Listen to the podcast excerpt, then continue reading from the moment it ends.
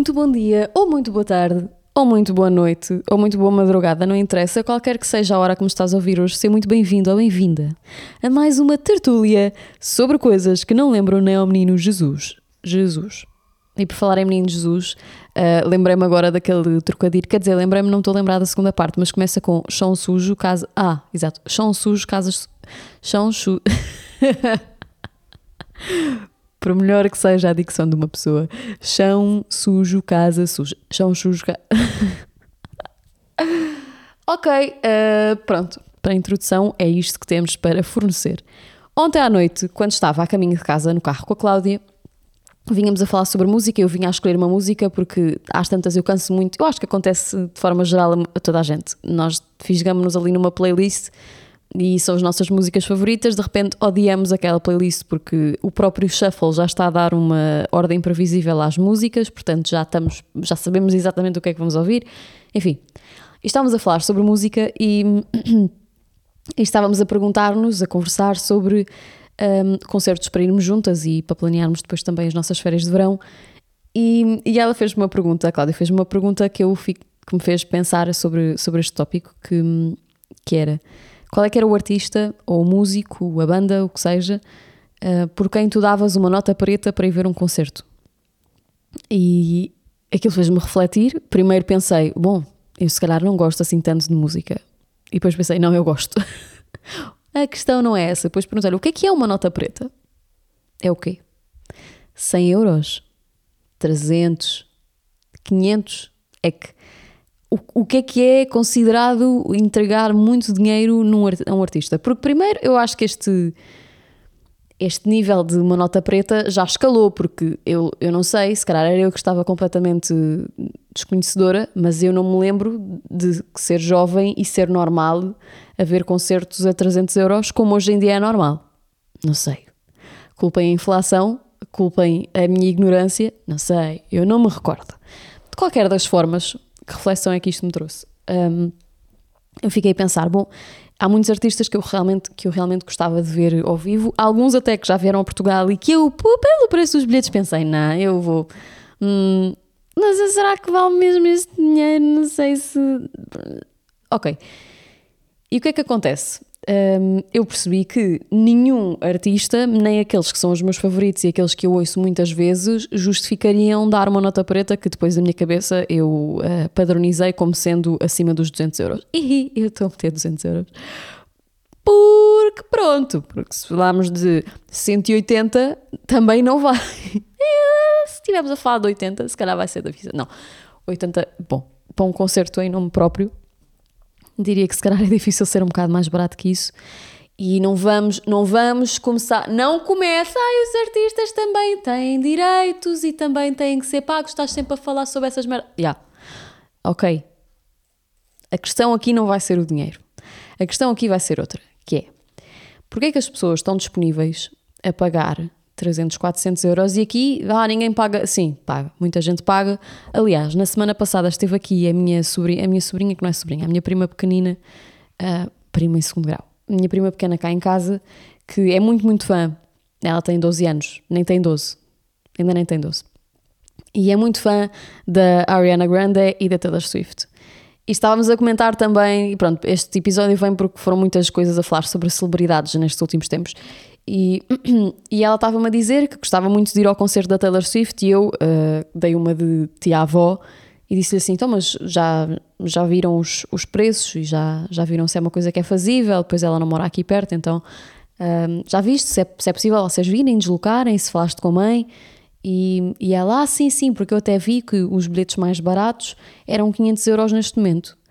E depois lembrei-me, ok, houve aí há um tempo uma, uma altura em que, na altura em que a Taylor Swift anunciou uh, as datas da tour, que se falou muito sobre os concertos e havia algumas pessoas que gostam muito dela também e que, e que gastaram muito dinheiro nos bilhetes ou que não conseguiram arranjar bilhetes, estava esgotado.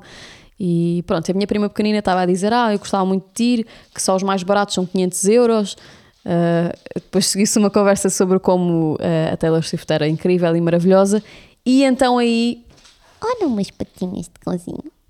Pronto, então aí por essa conversa eu comecei uh, a puxar de, desta reflexão, porque quando eu era mais nova, eu nunca, eu nunca idolatrei propriamente nenhum. Eu estou a falar, de, falei de música logo no início e, e falo agora de, da Taylor Swift, continuo na música, só porque são, acho que são, na minha geração talvez, ou na minha realidade só, foram as primeiras, as primeiras figuras uh, endeusadas e divinas com que me deparei na minha infância. Antes de sequer uh, pôr os atores ou hoje em dia os youtubers, as, as influencers, isso tudo, uh, a minha, o meu primeiro contacto com o que é uma celebridade foi com a música, porque foi na altura Ana Montana, um, os Tokyo Hotel, até depois eu tive uma fase meio emo. Eu a dizer meio emo para suavizar.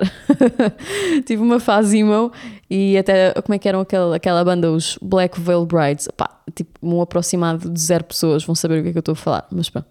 Um, e então esse, esse, foi o meu primeiro contacto, porque eu consumia muito, muito música, até muito mais numa determinada altura, muito mais do que televisão, ou ainda não havia tanto esta banalização do streaming como há hoje. E foi o meu primeiro contacto. Eu até achei engraçado que a minha prima pequena um, também, também está a viver muito isso, apesar de ter muitas influências de celebridades através de outros canais, nomeadamente do Instagram, até do TikTok, do YouTube. Um, portanto, é uma, é uma geração 11, 12 anos, é uma geração que tem bombardeamento de celebridade e de pessoas famosas e importantes por, por sabe-se lá porquê, uh, muito mais do que eu tive. Mas quando eu, quando eu tive esse contacto, apesar de eu não idolatrar e de não, não me reger demasiado sobre aquilo que aquelas pessoas faziam ou diziam que se faziam ou que os mídias partilhavam sobre, também porque eu não tinha tanto acesso, apesar disso, já eram pessoas com muita influência, naturalmente. E o que é que acontece? À medida que eu fui crescendo, eu fui perdendo isso. Algumas destas pessoas eu deixei de ter sequer um mínimo de admiração, porque percebi que me desidentificava completamente com X comportamentos, ou com a forma de vestir, ou com as coisas que diziam. Depois democratizou-se muito as redes sociais e a, a, difusão de informação, então eu comecei a ter acesso à parte mais humana disto, e naturalmente sou uma pessoa que pensa, portanto começou a ser mais gritante para mim o quão humanas e não dignas de idolatria seriam estas figuras para mim. O que eu acho que é um processo normal e expectável é que nós, numa determinada idade, hum, como é o caso desta faixa etária, dos 11, 12, até menos, até um bocadinho mais, nós termos figuras que olhamos e como nos é vendida uma parte perfeita e fabulosa da vida deles e da realidade daquelas pessoas, nós criamos uma imagem à volta delas, daquilo que elas são e começamos a idolatrar e, naturalmente, à medida que vamos crescendo, vamos, precisa, vamos percebendo que, tal e qual como nós, as celebridades são só pessoas, também fazem cocó, também tomam banho, também têm pelos encravados, também tropeçam e caem, também às vezes têm dificuldade em estacionar em paralelo. Opa, tu, tu agora estava ali a olhar pela, para o estacionamento e estava a ver um, um carro a estacionar e lembrei-me disto. Bom, uh, Portanto, nós vamos tendo esta consciência mais enfatizada à medida que vamos crescendo, a vida vai nos ensinando coisas, naturalmente vamos tendo acesso a mais informação e vamos percebendo que as celebridades se tornaram famosas por algum motivo, mas que esse algum motivo não faz delas pessoas perfeitas nem, nem com qualidades que nós não vamos conseguir acessar. Uh, o que é que eu acho interessante analisar é que, apesar de isto ser um, um processo que eu considero ser normal, que é ir-se perdendo um bocadinho esta influência das celebridades à medida que vamos crescendo. Um, isso para muita gente não acontece. e é precisamente sobre isso que eu quero refletir hoje. É que, opa, e, e, inevitavelmente vou ter que fazer esta comparação, porque isto foram os eventos mais, mais recentes, como os concertos da Beyoncé, esta, esta tour da Taylor Swift. Eu deparei muito e fui muito enfrentada com a ideia de que há muitas pessoas na faixa dos 30 anos, que é uma idade em que eu acho que as pessoas já deviam ter um certo discernimento, e mais uma vez eu estou a julgar sem julgar, porque isto é só a minha verdade, não é verdade mais ninguém, uh, que eu assumiria que as pessoas já teriam um determinado discernimento, pá, e depois é assim, uh, eu estou a, a, categorizar estas pessoas como demasiado fãs e demasiado aliados da realidade por terem comportamentos como gastar 400 euros num bilhete. Não estou a julgar por outras coisas, porque se entrarmos por aí vamos poder dissecar outros assuntos. Mas para mim, e dado a situação que, que nós temos conhecimento, de que nós temos conhecimento da dificuldade dos jovens, a dificuldade no emprego, a dificuldade nos salários, a habitação, há algumas coisas que me parecem um bocado incompatíveis, nomeadamente gastar tanto dinheiro em bilhetes de concertos ou As prioridades às vezes ficam um bocadinho confusas, mas acho que isso vai de cada um, não podemos também massificar desta maneira. De qualquer das formas, eu percebi com estes dois fenómenos, especialmente Beyoncé e Taylor Swift, que há muita gente que ainda sente, e aqui mais uma vez não é sobre dinheiro que estamos a falar, que ainda sente uma ligação, uma conexão a, a celebridades que é, que é um estatuto de quase Deus. E eu fiquei a pensar, depois destes, destas reflexões, destas semanas, fiquei a pensar porque é que isso ainda acontecia em idades tão adultas. Porque uh, há um certo. Pronto, esta é a parte em que eu começo a falar mais devagar porque ainda estou a pensar sobre o que vou dizer. Há há um certo, uma certa associação da celebridade uh, a uma figura religiosa. Há muita coisa que vai dar à religião nestas nossas conversas, não há? Porque, da mesma forma que se atribui a, a, um líder religioso, seja, seja de, um líder religioso, não, a figura da principal da religião, como Jesus Cristo, como Deus, como Buda, como Alá, enfim, como qualquer outra figura principal, também se cria uma espécie de religião à volta de uma celebridade. Aliás, acho que está toda a gente bastante aware de, deste fenómeno de como as pessoas olham para a Beyoncé como se fosse uma deusa, a Mother Taylor Swift, portanto isto acontece, isto não é um fenómeno que eu inventei agora, isto é real. A questão é, isto ser real pode ser meio num tom jocoso e a malta pode estar a ironizar um bocadinho o quão gosta do talento ou quão aprecia o talento e a mestria de determinada pessoa na área, mas eu acho que isto vai um bocadinho mais além disto. Estava aqui a pensar se. Ah, oh, agora disse o nome do. Ah, oh. fiz. Sim, é por causa disto que o podcast tem este nome. por causa destas coisas que me acontecem. Mas há uma tendência natural das pessoas, do ser humano, de procurar modelos ou figuras que personificam aquilo que nós aspiramos ser ou alcançar. Por isso é que eu fiz esta comparação também com Deus, porque as pessoas também, não, é, não queria dizer palavras veneram, mas também seguem ou, ou regem-se por uma religião e por uns princípios de uma, de uma figura porque se identificam muito com aquilo que ela transmite, ou transmitiu, ou está escrito sobre, e aspiram ser e alcançar determinado estatuto ou determinadas características que a pessoa tem. E as celebridades, que são frequentemente retratadas como figuras com muito sucesso, mais uma vez a palavra sucesso aqui entre aspas, com muito sucesso, com riqueza, com beleza e uma vida aparentemente muito glamourosa, muito fabulosa, tornam-se ícones para nós projetarmos essas aspirações nossas, faz sentido? Que é Opá, depois aqui vamos entrar na, na, mais à frente, é quando mais à frente aqui no episódio, quando as celebridades deixam de ter um, este estatuto quase perfeito e começa-se a perceber demasiado evidentemente que eles são seres humanos. E o, o, fenómeno que isso gera na sociedade e nas pessoas que seguem em massa estas pessoas. Uh, pronto, eu acho que a idolatria está muito, está, está é, é muito enraizada na psicologia humana. A idolatria de figuras religiosas, de celebridades, de famosos, de pessoas que representam alguém importante numa área que nós apreciamos, seja música, arte, escultura. E é muito giro pensar que estas pessoas não são celebridades necessariamente só por serem as melhores na sua área. Porque, por exemplo, acho que Qualquer pessoa que se consiga distanciar deste fenómeno da idolatria consegue reconhecer que a Beyoncé, se calhar, não é a pessoa que canta melhor no mundo. Se calhar a Taylor Swift não é a pessoa que escreve melhor canções de amor do mundo. Não lhes retirando o valor gigante e fabuloso que têm até na história das suas, das suas áreas de atuação, são figuras importantíssimas, não, ninguém lhes tira isso, mas não vamos atribuir a fama apenas ao talento. Porque acho que conseguimos todos concordar que a fama, a fama, bom, não é a fama, o sucesso, seja o, o que quer que isso queira dizer para cada pessoa, mas o sucesso é, uma, é um conjunto de fatores. Sendo que desses fatores todos, um deles, não sei em que percentagem, mas um deles é a sorte. Portanto, não é só uma questão de talento. Bom, de qualquer forma, continuando o meu raciocínio, uh, sobre a idolatria, este retrato idealizado que nós temos sobre as celebridades destaca sempre os feitos positivos. O que é que isto quer dizer? Oculta aspectos menos favoráveis das vidas destas, destas pessoas, o que contribui para a construção desta imagem mítica e divina que estas pessoas têm. E isto, obviamente, mais uma vez, nas faixas etárias mais jovens, é uma coisa muito fácil de absorver, porque as crianças, como nós sabemos, são esponjas, São pessoas muito fácil, muito mais facilmente influenciáveis. Há muitos adultos facilmente influenciáveis também, mas as crianças são muito mais facilmente hum, esponjinhas. Portanto, se lhes for entregue uma informação muito bem curada e muito bem tratada sobre a, o quão perfeita é aquela pessoa, é natural que se vá gerando um sentimento de hum, inatingível e perfeição que não é verdadeiro. E por acaso há aqui uma coisa engraçada que parece-me que no, na admiração das celebridades há também aqui um, uma natureza meio que escapato, de escapatória. Que o, mundo tem muitos desafios e muitas pressões, nós vivemos com muitas coisas. E acho que as pessoas podem procurar nas, nas vidas aparentemente perfeitas das celebridades uma fuga temporária, porque é um sonho com uma realidade diferente. Que aqui já é uma, uma comparação bastante dispar daquela que eu estava a fazer sobre a religião.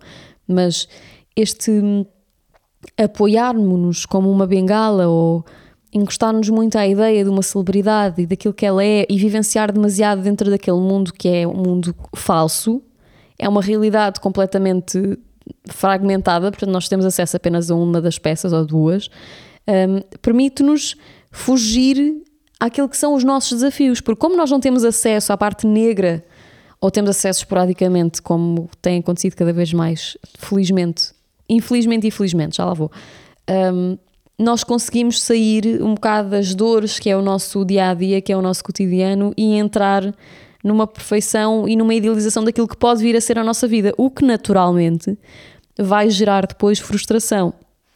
Que é por isso que eu acho um bocado estranho como é que pessoas adultas, e não, eu falei da faixa dos 30, como posso falar das do 40, dos 40 e dos 50, que há muita gente que tem essa sensação, e até bem mais velhos, de idolatrar pessoas. Parece que há uma.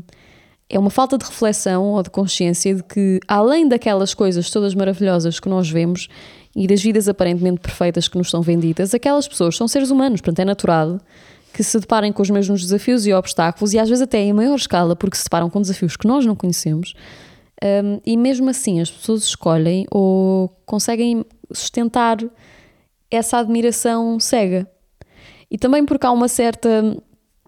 Isto cria um, isto cria um conceito que eu acho bem engraçado, que estava aqui a pensar, que é como estas pessoas são constantemente retratadas nos mídia e são muitas vezes vendidas, por isso é que se tornam celebridades, porque estão constantemente a ser atiradas à cara do, dos comuns mortais que estão só a viver a vida deles. Um, há uma sensação, opa, eu já pensei nisto em relação a muitas, a muitas pessoas conhecidas em Portugal, que como nós estamos sempre a levar com elas, a levar com elas é ótimo, como estamos sempre a levar com elas na comunicação social, uh, a, a, o ser famoso, o famoso, cria em nós uma sensação de omnipresença. De como se aquela pessoa estivesse. Oh, oh Sol, mas porquê que estás sempre a meter as patinhas? Desculpa se entretanto se estiver a ouvir muito, mas acho que a chão flutuante e patinhas de cão está ótimo. Com aquelas unhacas. Um, as celebridades criam em nós muito esta sensação de omnipresença, porque como estão naquele jornal, naquela notícia, naquela polémica, agora namora com aquele, agora vai lançar um álbum, agora vai fazer uma tour, agora foi viajar, agora. Como há várias fontes que nos entregam informação sobre a X pessoa, parece que aquela pessoa está em todo lado. E essa sensação de que a pessoa está em todo lado pode também gerar em nós uma falsa ideia de que aquela pessoa tem capacidades que nós não temos. Faz sentido? E eu acho que esta cena que as pessoas têm de idolatrar celebridades tem muito mais consequências negativas do que tem positivas. Vou deixar, vou deixar pensar dois segundos sobre isto, mas acho que tem muito mais consequências negativas, porque primeiro acho que um ponto, um, um, lado da história que raramente é falado, que é o ponto das celebridades. Eu estes últimos tempos vi dois documentários na Netflix que, que me fizeram pensar também sobre isto. Ah, tudo culminou neste episódio. Que foi o documentário da. Uh, aliás, o, o, documentário da Luísa Sons acho que nem é. Foi, acho que eram tipo quatro episódios, se não me engano. Eu vi aquele seguido, mas acho que eram episódios, não era, não era tipo filme. Um, que foi o da, da Luísa Sonza e o da Taylor Swift eu tenho muito pouco conhecimento sobre a vida da Taylor Swift, apesar de ter consciência da, da magnitude no mundo pop que ela tem. Uh, tenho muito, muito pouco conhecimento sobre o tipo de trabalho que faz e sou, com, confesso-me, altamente ignorante. Sobre a Luísa Sonza, tinha mais, mais presente, mas também não tinha consciência de como seria um, o processo criativo e estava intrigada precisamente sobre isso. Então vi os dois documentários em espaço, em alturas diferentes, sobre ambas, e uma coisa muito comum e que eu achei muito engraçado é que hum, ambas são de áreas muito. Primeiro, têm nacionalidades diferentes, portanto, background cultural e social muito dispar, até porque a Luísa Sonza vem do meio aparentemente muito desfavorecido, a Taylor Swift nem tanto, já talvez numa classe média já bastante favorecida. Um, cantam e, e, são performances completamente diferentes, de géneros diferentes, materializam-se de forma diferente, mas passam pelos mesmos problemas, que são problemas que vêm precisamente como consequência desta idolatria em excesso, do terem que tirar fotos com elas, do terem que as seguir para casa, do fazerem-lhes espera, esperas em casa, do terem que as fotografar pela janela, terem que saber com quem elas andam, com quem é que elas não andam, quem são os amigos, quem são a família. E todo este controle, que é transversal a todos os grandes nomes em qualquer indústria de famosos, um, gera problemas para os próprios. O que, para quem está do outro lado, os admiradores, pode ser um preço a pagar de, epá, querem ser famosos, vão ter que lidar connosco, porque nós somos os fãs e na verdade só estamos a dar amor. Mas como é esta ideia de que as pessoas só estão a dar amor e só estão a... Um, só estão a, a, ser. Ai, como é que diz, como é que se diz a palavra? Só estão a reciprocar, isto não existe. só estão. Ah, retribuir. Só estão a retribuir aquilo que o artista dá com, com amor e com carinho e com atenção. Não sei se será exatamente uh, verdadeiro, porque as pessoas, quando começam a levar esta idolatria a níveis como este que eu vi nestes comentários de as próprias pessoas terem que trocar de número quando alguém descobre um número, terem que ter 33 pessoas para falar antes de chegarem a falar com o próprio, porque o próprio tem que estar protegido, tem que andar com guarda-costas, não pode sequer ir ao Pingo Doce porque tem que levar seguranças. Tudo isto que são uh, processos naturais porque as pessoas se tornam famosas e obviamente podem ter a segurança em risco, normalmente têm a segurança em risco porque as pessoas as metem num patamar inatingível e quando se vê estas pessoas na rua, quando se vê estas pessoas ao vivo, esse patamar de inatingível meio que se esbate que é ok, eu consigo ter esta pessoa aqui, eu vou-me esquecer que esta pessoa é um ser humano, porque esta pessoa é apenas a pessoa que eu admiro e endeusei. Portanto, ela vai ter que fazer aquilo que eu quiser e vai ter que me ouvir, vai ter que me ver, vai ter que me abraçar, tirar uma foto, porque se não fosse eu, que a idolatro e todas as outras pessoas que o fazem, esta pessoa não teria isto. Uh, bom, Portanto, eh, isto tem consequências altamente negativas, a meu ver, eh, na perspectiva já da celebridade, mas na perspectiva do, do fã, do fã maluco, não é só do fã. Fãs somos todos de qualquer coisa, né? Mas do fã maluco, isto também traz-me estranheza, porque as pessoas começam-se muito rapidamente a comparar, a criar opções e a perder objetivos porque vivem muito em função daquilo que aquela pessoa é. Eu acho que, ah, Agora podes dizer isso é muito irrealista, as pessoas adultas não têm tempo a pensar nisto, mas têm. Mas têm, há muitas pessoas que têm. E às vezes é um processo muito inconsciente, porque as pessoas idolatram determinada figura, não sabem bem porquê, e agora já não estou a falar do campo da música, estou a falar do campo do acting, da, da, ai, da, da representação, da, da música, do. Todas as, as mais variadas áreas, de, agora então dos youtubers e dos influencers, é uma coisa que vai acontecer muito porque há um. Os influencers têm uma coisa que eu acho positiva, que é criarem um estatuto de celebridade, mas uma celebridade atingível. Na verdade era tangível que eu queria dizer, mas atingível também é bom. É uma celebridade que está de fácil acesso. Porque as pessoas têm muito contacto com aquilo que é o dia a dia. Por exemplo, muito mais rapidamente se consegue citar cinco ou seis nomes de celebridades em Portugal no mundo do YouTube ou do Instagram ou do TikTok que nós sabemos exatamente a cor da parede do quarto do que sabemos dizer qual é que é a cor das paredes do quarto da Beyoncé. Porquê? Porque esta, algumas celebridades, especialmente as celebridades mais antigas ou de, ou de outras gerações, parece-me criaram uh, que gostam de manter este estatuto de Deus, mantendo o público cada vez mais longe das suas realidades. E por isso é que eu gosto muito, de, muito mais do mundo mais, mais recente de esta nova fornada de pessoas que querem ser famosas, porque há uma proximidade maior, o que permite às pessoas contactarem com um, as suas dificuldades e os seus defeitos muito mais rapidamente, o que evita também esta criação da idolatria, não é? Porque quando mais próximos nós estamos de- dos problemas e da- dos- das características negativas de alguém, pá, eh, Sol, podes parar. Ela ficou a olhar para mim tão querida, coitadinha. Não, não pode. Ok.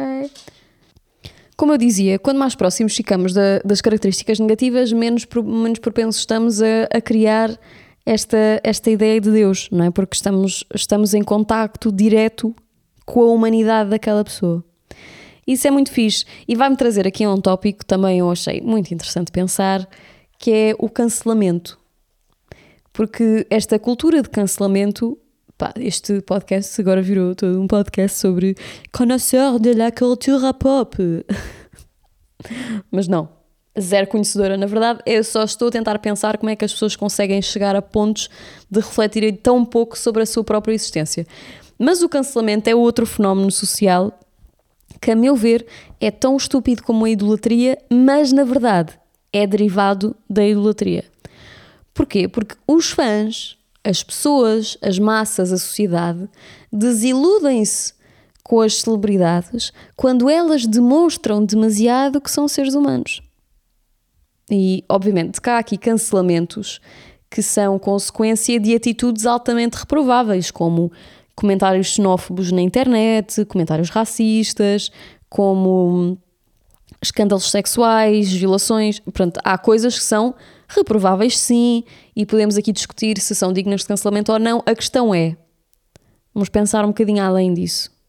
Não do que é que é digno ou não de cancelamento, mas pensar porque é que a cultura de cancelamento sequer existe? Porque é que há um. O cancelamento só existe porque as pessoas são postas num pedestal. Porque, obviamente, que estando errado a ter determinada conduta social, porque é que isso é tão pouco previsível de uma pessoa que é celebridade? Ah, porque as celebridades têm responsabilidade social, representam um grupo, têm visibilidade, então têm que ser responsáveis por tudo o que dizem e fazem. Não sei. Porque acho que se nós refletirmos bem a fundo sobre isto, talvez consigamos concordar, ou não, de que há muitas celebridades que não escolheram sê-lo na magnitude e na dimensão que são hoje.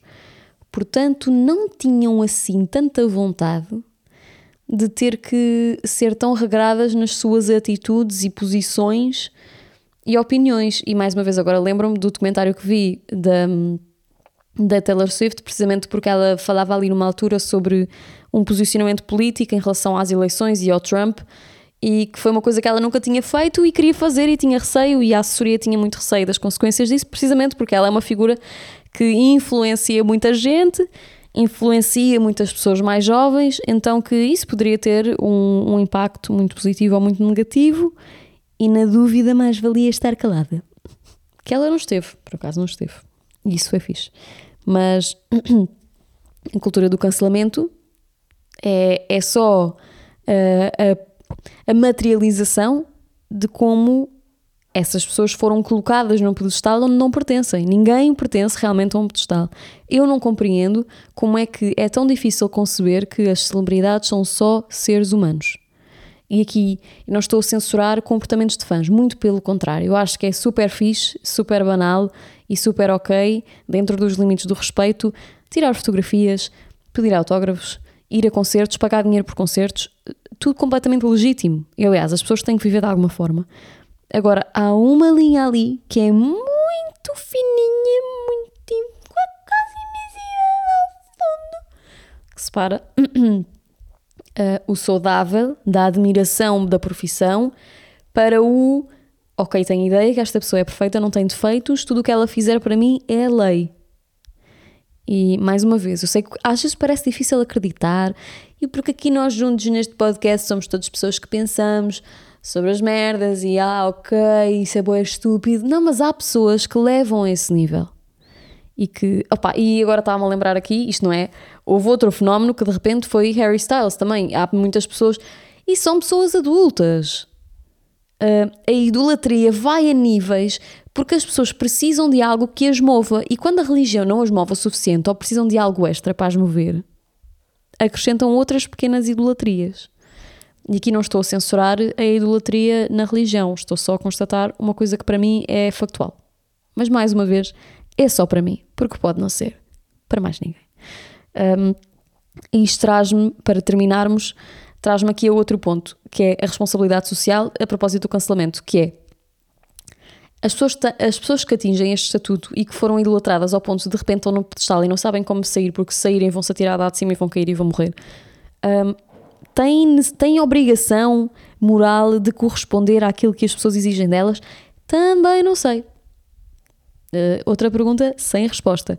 Mas isto fez-me lembrar, e há uma semana, há uma semana ou duas, que a propósito destas conversas que eu tive sobre o concerto e da miúda de ir ao concerto e não sei o quê, que eu tive a ver umas coisas na net e encontrei um artigo que era um estudo do The Guardian, do The Guardian feito em 2023, portanto, o ano passado, a propósito da pegada carbónica de muitas pessoas famosas em um ano e o equivalente aqui seria para pessoas mortais comuns que viajam em económica, se calhar, três vezes por ano. Uh... Opa, eu fiquei a pensar, porque, opa, muitos deles, já disse opa 30 vezes este episódio, mas estou, está a ser difícil chegar ao, ao ponto onde quero chegar. Muitas destas pessoas são pessoas conhecidas por toda a gente, não é? Estamos a falar de Kim Kardashian, Elon Musk, pronto. O que é que acontece? Estas pessoas tem um impacto negativo no planeta, pá, aí 50 vezes mil, 50 vezes mil. Uau, Sara, és mesmo dartes. Mas eu escrevi aqui: um, pegada carbónica de alguma destas celebridades em um ano seria equivalente a mais de 30 mil pessoas normais. Meti normais entre aspas, porque o artigo explica muito melhor quem é que são estas pessoas do que eu vou explicar, porque não é esse o meu papel aqui. Um, e eu fiquei a pensar: bom, um, estas pessoas não escolhem ser famosas. Bom, algumas escolheram, mas nem todas escolheram ser tão difícil viajar em económica, porque para estas pessoas realmente o obstáculo de viajar em económica é muito maior do que para nós. Mas ao mesmo tempo, quando fiz um pequeno scroll ao longo do artigo, vi que o problema de alguns destes voos era que eram feitos em 15 minutos. Portanto, se calhar, como eu agora me lembrar de ir ali a Leiria, pá, se calhar estas pessoas pensam, hum, jato. mais rápido, muito melhor, mais prático. E eu fiquei um bocado em conflito e vou terminar este episódio sem responder, porque ao mesmo tempo que há. Achei engraçado que. Agora, como é que eu vou pôr isto? Onde é que estão as pessoas que idolatram. Vou ser um bocado velho do restelo agora. Mas onde é que estão as pessoas que idolatram estas personalidades quando vêm este tipo de, de conclusões estudadas e factuais e anotadas sobre os comportamentos que eles têm. Será que isso é. Isso dá alguma hiperconsciencialização da, da humanidade daquelas pessoas? Ou seja, podem fazer coisas que são más e são reprováveis? Ou ou como isso, pronto, não é digno de cancelamento, é só mais uma coisa sobre aquela pessoa e até ajuda a enfatizar o Estatuto de Deus, porque obviamente só pessoas muito importantes é que fazem viagens de 15 minutos em jato. Qual é que é o tipo de consequência que a difusão destas informações tem nas pessoas? É positiva para os fãs, porque as pessoas estão de tal forma hum, mergulhadas no, nessa cegueira de fã, ou pelo contrário há um, uma certa uma certa desilusão e necessidade de responsabilização. Porque eu vi muita gente, a, a, a, depois disto até fui ver ao Twitter, que é um sítio que eu não gosto nada de frequentar, porque as pessoas vão lançar bombas e depois basam, e precisamente sobre isto foi que aconteceu. Muitos não, fã, não fãs destas pessoas foram uh, responsabilizá-las e culpabilizá-las de uh, efeito estufa, aquecimento global e todos os problemas do mundo, na verdade, são culpa vossa. Mas eu gostava de saber como é que se sentem as pessoas que as idolatram. Como é que essas pessoas percepcionam o erro, mas um erro que não é assim tão socialmente mal visto. Porque há coisas que nós padronizamos como sendo reprováveis, como o abuso sexual, como eh, neste momento comentários uh, homofóbicos, um, campanhas anti-imigração, sei lá, coisas que já são mais, mais consensuais. Nem tão consensuais assim, mas mais. Mas este tópico, por exemplo, de pegada carbónica, não é uma coisa assim tão banalizada. Porquê? Porque as pessoas normais não se deparam com este problema de "Ah, estou a fazer muito mal ao ambiente porque estou a consumir demasiado o meu jato. Estou a usar muito. E de certeza que isso está a fazer mal ao planeta. Isso não é uma coisa que já tenha sido dissecada. Portanto, qual é que é a consequência que isso tem no fenómeno idolatrar uma pessoa? E é isto. Por hoje é tudo. eu sinto que vou sempre terminar os episódios com um nó. E às vezes tenho assim, eu costumo ter enxaquecas de vez em quando, e às vezes tenho aqui um, uma moinha do lado direito, que é normalmente é o lado direito onde me começa, e fico assim, hum, se calhar hoje pensei muito, se calhar hoje foi demais. Espero que não. De qualquer modo, isto na verdade era só um apelo às pessoas. Eu, eu também, porque às vezes também cai um bocado isso no mundo das artes, de en- endeusar. Eu não idolatro ninguém, já idolatrei o meu avô e nem ele hoje em dia idolatro. Um, mas às vezes temos essa tendência, não é? De começar a olhar para as pessoas como se fossem uh, primeiro seres intocáveis, depois seres presentes em todo lado, seres uh, sem defeitos e fabulosos. E isso, isso dificulta muito a nossa própria existência. Também dificulta a deles, mas dificulta muito a nossa própria existência, porque te- vam- nós vamos ser sempre muito mais defeituosos. O que não é verdade. Na verdade é todos, todos nós temos muitos defeitos. Todos nós dizemos coisas muito parvas. E todos nós fazemos coisas muito parvas. Como fazemos coisas maravilhosas. Na verdade é um bocado isto.